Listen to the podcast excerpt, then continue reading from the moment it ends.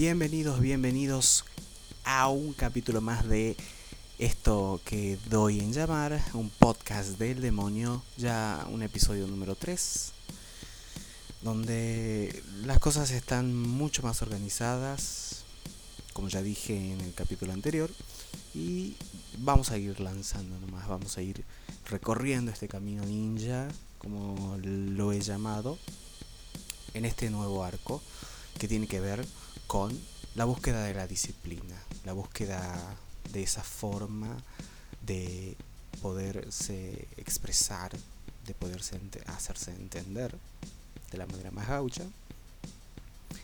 Eh, lo que uno vive, lo que uno quiere expresar, capaz que por ahí uno encuentra una forma más clara que hacerlo, que es eh, dentro de las disciplinas teatrales. Hoy vamos a tener el capítulo 2 de La Maldecida, además vamos a tener cosas muy lindas que tienen que ver con Antonin Artaud, vamos a tener eh, relatos, eh, hay una ensalada de cosas que la verdad conforman mucho esta cabeza y bienvenidos sean.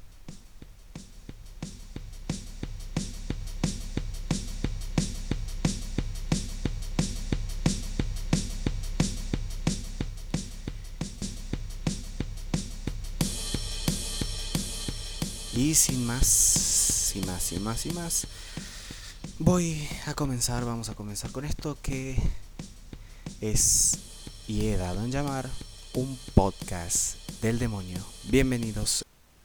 Espero que estos 13 minutos sean de su agrado. Bienvenidos.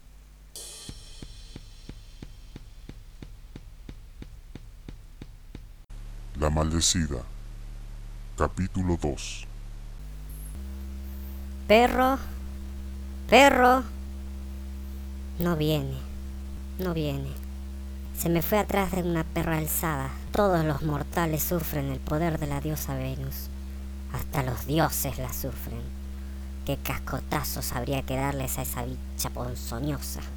Pero mi perro no es un cualquier chucho que se va a ir por ahí. Yo lo tenía bien enseñado y lo llevaba dos veces por año a montar a una perra arisca flaca, parda, sagrada del templo de Diana, para que se quitara las ganas.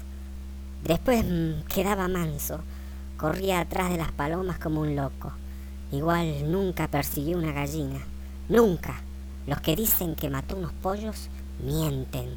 Mi perro no era ningún salvaje, estaba enseñado, amaestrado. Yo lo había amaestrado lo mandaba yo y a veces lo mandaba el niño, cuando se lo llevaba a la casa. Después venía el niño Hipólito, que era orgulloso pero bueno.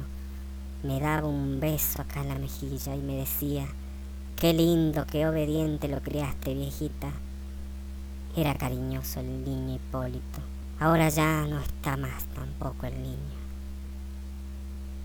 Perro, perro, ¿por qué me hace esto? En el próximo episodio, Los Dioses. Un podcast del demonio.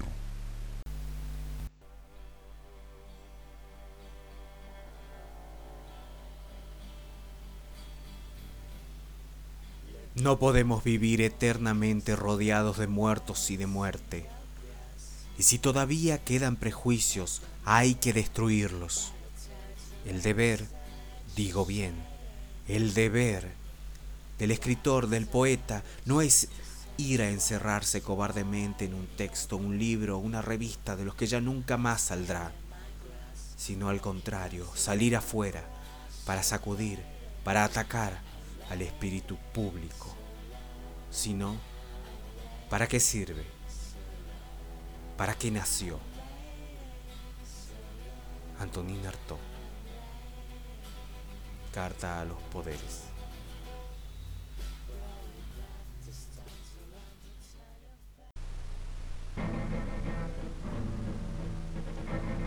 La guerra, única higiene del mundo.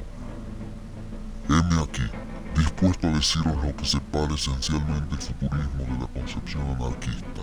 Esta última renegado del espíritu infinito de la evolución humana detiene todo su anhelo de porvenir ante el umbral universal y ante un estúpido paraíso lleno de palmas agitadas y de brazos fraternales a pleno campo. Afirmamos nosotros, por el contrario, como principio absoluto del futurismo, la inquietud continua y el progreso indefinido, fisiológico intelectual del hombre. Consideramos desacreditada e impropia de la hipótesis de la fusión fraternal de los pueblos y no admitimos más que una higiene para el mundo, la guerra. El objeto lejano del ideal anarquista, es decir, una dulce ternura gemela de la cobardía, nos parece una inmunda llaga, precursora de la agonía de los pueblos. Los anarquistas se contentan vendiendo con sus hachas las ramas políticas, jurídicas y económicas del árbol social. Nosotros queremos mucho más. Queremos arrancar y quemar sus más profundas raíces, aquellas que nacen en el cerebro mismo del hombre y que se llaman manía de orden, tendencia al reposo, adoración fanática de la familia, preocupación de dormir y comer a hora fija, quietismo cobarde, amor a lo arcaico, a lo viejo, que es lo averiado y lo enfermo, horror a lo nuevo, desprecio a la juventud y a las minorías rebeldes, veneración a lo constituido, a los años acumulados, a los muertos y a los moribundos, necesidad instintiva de leyes, de cadenas y de trabas, honor a la violencia, a lo desconocido, a lo nuevo, miedo, en fin, a una libertad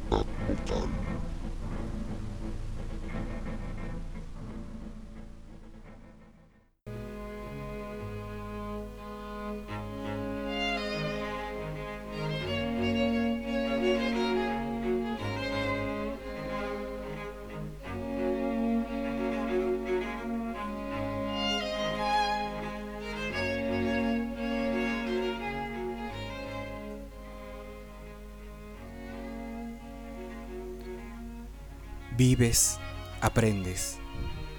Amas, aprendes. Lloras, aprendes. Pierdes, aprendes. Sangras, aprendes. Gritas, aprendes.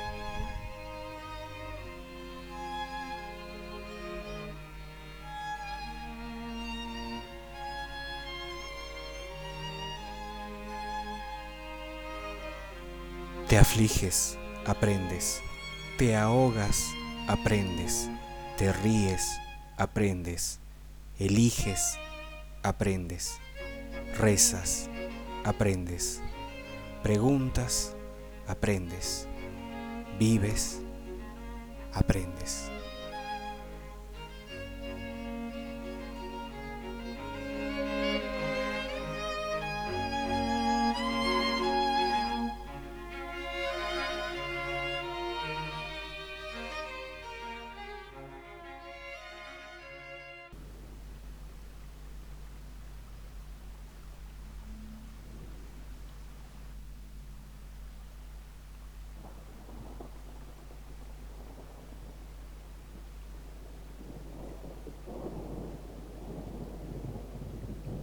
No me muevo, no grito, no tengo voz.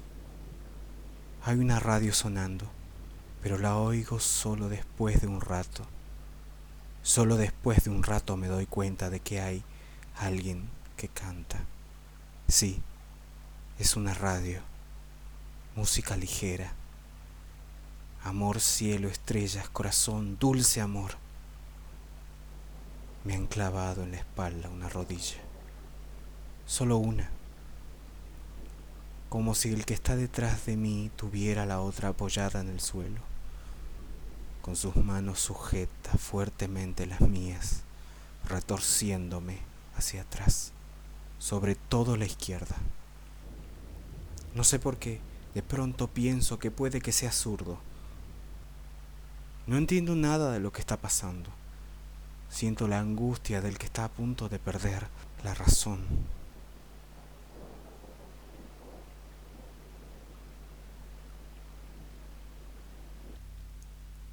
Escuchás un podcast del demonio.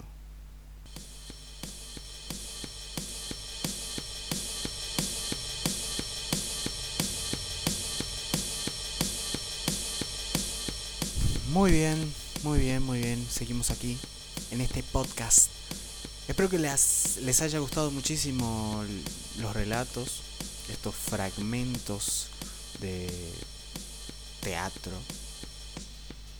Estas cosas que, están en mi cabeza, que están desordenadas y que yo voy separando, desmenuzando, poniendo, desmenuzando, armando.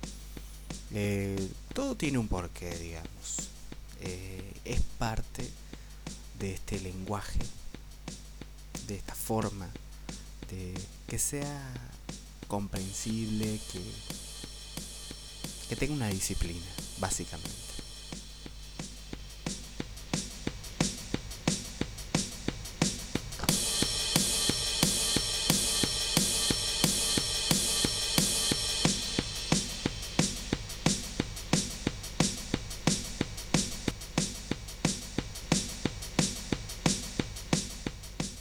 Y ya para el próximo podcast vamos a tener un montón de cosas. Eh, ya estamos muy adelantados al próximo podcast. Espero que este haya sido muy, muy de su agrado. Y el próximo va a ser mejor. El próximo ya va tirando ya el cuarto, entonces tiene que ser mejor. Tiene que, tiene que cada vez, cada vez ir creciendo más. Y esa es la idea.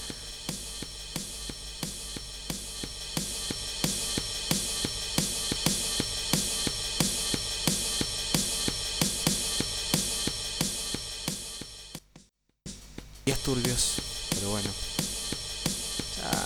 ya, pasará. Muy bien, nos vemos el próximo jueves en este podcast del demonio. Muchas gracias. Bye bye.